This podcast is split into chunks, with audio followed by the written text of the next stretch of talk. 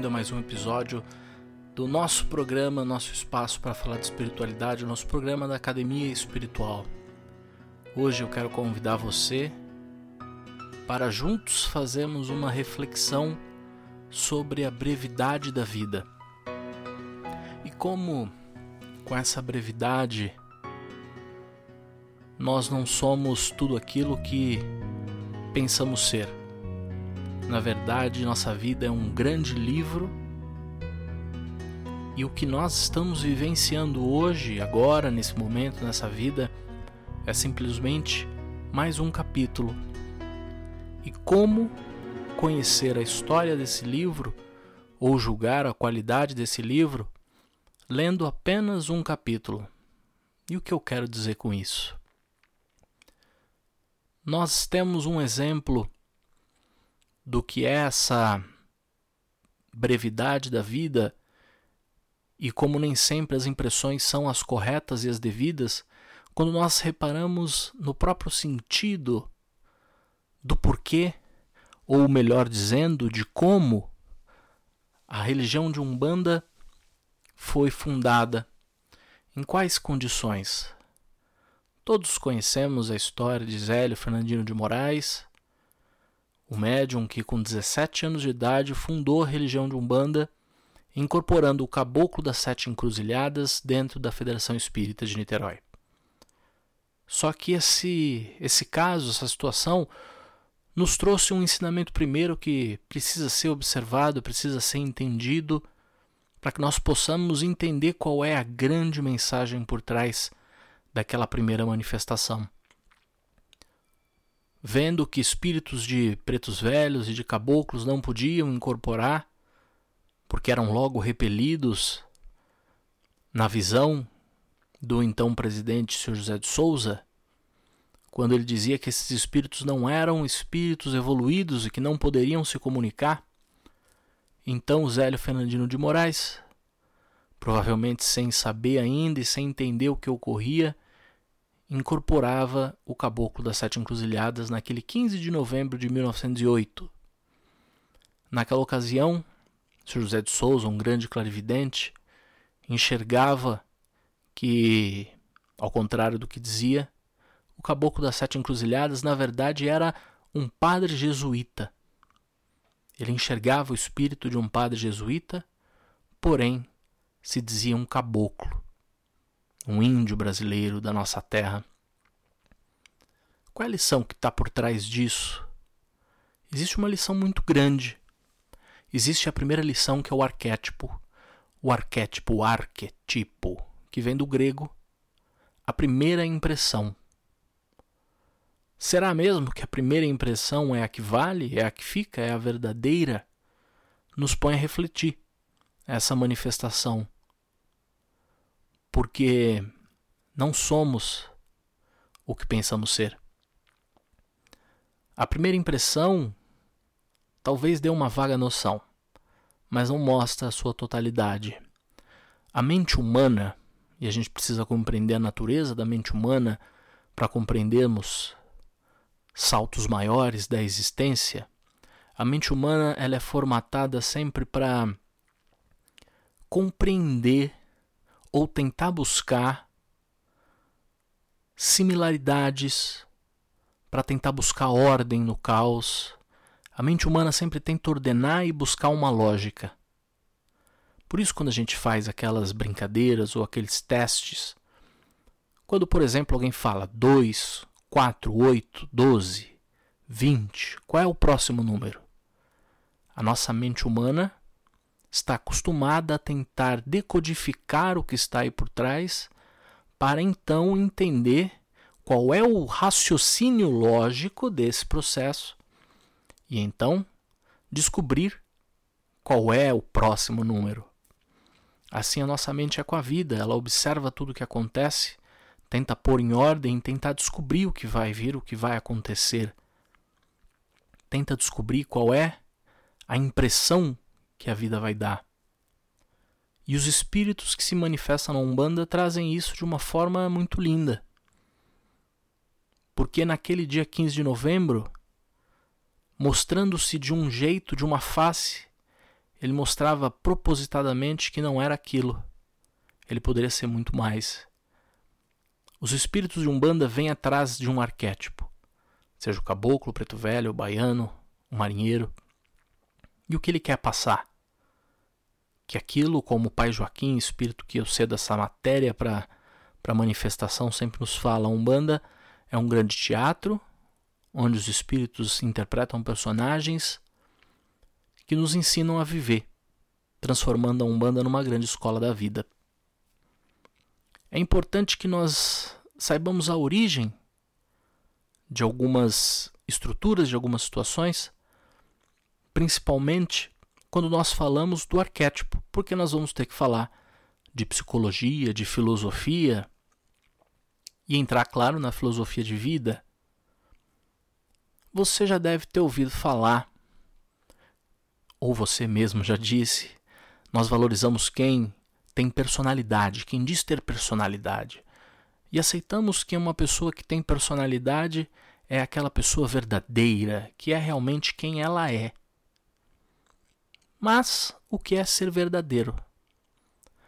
Personalidade é uma palavra que tem a sua origem lá naquelas tragédias gregas, nos anfiteatros, o início da arte, do teatro, da interpretação, onde, sem o recurso do microfone, os atores da época utilizavam aquelas máscaras muito com uma feição muito gritante, muito exagerada, ou muito triste, ou muito raivosa, ou muito alegre, que se tornou até hoje o símbolo, né, o grande símbolo do teatro, que são aquelas máscaras que tinha uma fórmula, uma forma perto da boca meio ovalada para que o som da voz do ator pudesse ecoar por todo o anfiteatro e todas as pessoas pudessem ouvir. Aquela máscara chamava personare. O sonare é de sonar para que o som pudesse ser propagado e todos pudessem ouvir. De personare nasceu a palavra personagem, que os atores interpretam, e personagem vem da palavra, da origem a palavra personalidade. Então, ter personalidade é ter uma máscara. Na verdade, é justamente o oposto do que a gente pensa. Que quem tem uma máscara não é verdadeiro porque não quer deixar com que as pessoas vejam o que está por trás da máscara. Mas a vida é isso. Todos nós vestimos uma máscara. E por trás, nem nós mesmos estamos plenamente conscientes do que existe. Cada dia que você ouve eu falar, ou vê um vídeo meu ou um trabalho espiritual, você pensa no Felipe. Mas o que é o Felipe? O Felipe não é. Eu não sou. Eu estou Felipe. Eu estou vestindo uma máscara. Eu estou interpretando um personagem na história da vida. Por isso eu comecei falando que a vida é um grande livro que tem personagens, como se fosse um filme.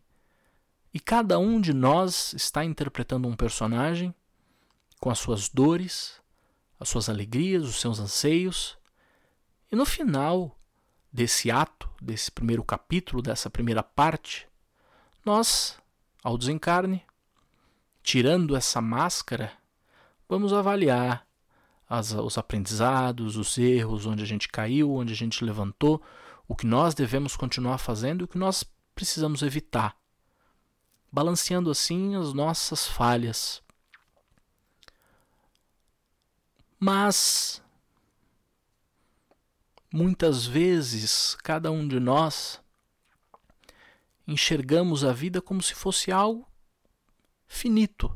É só isso e não percebemos que, assim como os caboclos e os pretos velhos não necessariamente são pretos nem velhos e nem índios, nós também não somos o que nós pensamos ser. Falar que eu sou o Felipe é muito vago.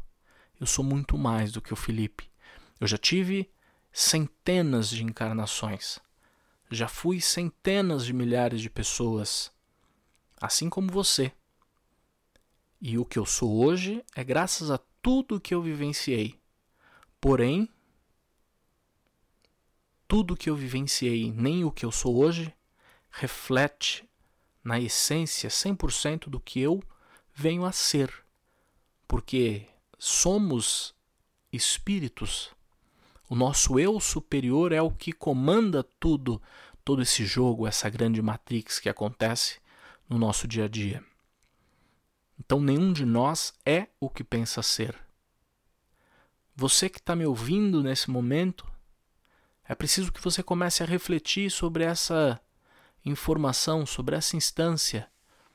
Você está nessa vida tendo uma experiência com a sua forma de ser, com o que nós chamamos de personalidade, que na verdade é a união de todos os seus personagens, tudo que você vivenciou até hoje construiu quem você é, e o que você está vivenciando hoje construirá quem você será amanhã, no próximo ato dessa, dessa grande obra.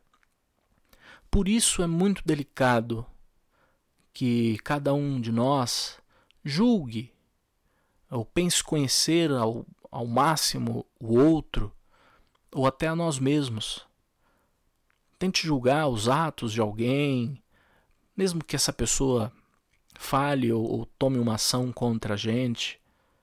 É preciso que cada um de nós perceba que nós estamos vivenciando. Nós não somos o que, o que aparentamos ser na realidade. Tudo o que você vivencia, tudo que você vê, tudo que você enxerga, tudo que você percebe, na verdade, são brevidades. E a vida é muito efêmera. Como eu iniciei falando, a vida é muito rápida, ela é muito breve. Esse capítulo passa e nós deixamos de ser quem nós somos, para sermos um outro alguém que fará parte desse grande filme e desse grande rol de personagens que nós estamos vivenciando.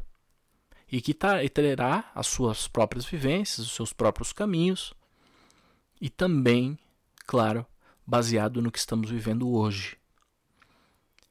Eu acho particularmente que essa é a primeira, além de primeira, grande lição da Umbanda: o arquétipo, as formas imateriais com qual a nossa mente tende a moldar as coisas. Foi exatamente assim que o psicólogo fundador da psicologia analítica, Carl Gustav Jung, relatou e definiu os arquétipos são fundamentais para nós. Os arquétipos fazem com que a gente encaixe cada coisa em seu lugar. O arquétipo da grande mãe, com Iemanjá, o arquétipo do guerreiro, com Ogum, o arquétipo do grande pai, com Oxalá.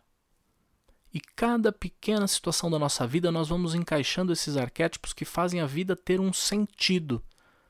E nós nos inserimos nesse sentido buscando o nosso propósito. Então, nessa nossa conversa, nesse bate-papo de hoje, eu quero que você pare por um segundo e comece a refletir sobre o que você é no final das contas, não no que você está sendo. Todas as situações que você passou até hoje, às vezes nós nos apegamos muito ao que está acontecendo agora, né? A pessoa que nos magoou, a pessoa que nos feriu, as situações que não estão dando certo, os caminhos que a vida está tomando e às vezes a gente não, por não compreender no momento, porque estamos inseridos nesse grande furacão da vida, a gente não percebe as coisas que estão acontecendo ao nosso redor e a gente julga que a vida não está indo bem, ela não está andando, não está caminhando, mas nós esquecemos de sair um pouco e perceber que tudo que está ocorrendo está ocorrendo de acordo com o que foi destinado, não como um destino sacramentado, mas como a colheita do que nós plantamos, através do nosso arbítrio, através das experiências dos nossos personagens. E tudo isso que nós estamos vivendo vai ser muito válido nos próximos personagens, nos próximos capítulos, nas próximas existências nossas. Então, se enxergue não sendo somente o que você está vendo hoje, se enxergue sendo muito mais. Existe um livro aberto nas suas mãos e você está escrevendo o roteiro de um personagem que amanhã ou depois vai mudar as suas formas se tornar imaterial e depois se moldará aos fenômenos da existência. Eu sei que esse tema é complexo e não se não se enxuga em uma conversa. Mas é preciso que nós iniciemos essa conversa, que a gente comece esse princípio. Comece você percebendo a própria manifestação desses amigos espirituais, como eles realmente nos refletem um personagem que quer nos ensinar algum valor específico. Tá bom? Eu vou ficando por aqui, com essa reflexão importante e profunda que cada um devemos fazer. Se você quiser falar mais comigo, tirar mais dúvidas quanto a isso, você pode me mandar um e-mail através do contato arroba penazul.com. Pode me seguir nas redes sociais, no Instagram, você procura felipe.camposazul e também pode procurar os nossos cursos sobre Umbanda, espiritualidade, autoconhecimento através da nossa plataforma da Academia Espiritual, que é o www.academiaespiritual.com.br. E se quiser acompanhar os nossos trabalhos espirituais, eu sempre coloco lá na nossa rede, no Instagram, no Facebook do Templo Escola de Umbanda Cacique Penazul, ou você pode também acessar o nosso site www.penazul.com. Nossas giras sempre são aos sábados, às 18 horas, e será um prazer poder recebê-lo. Tá bom? Então, um forte abraço, fique em paz e até semana que vem.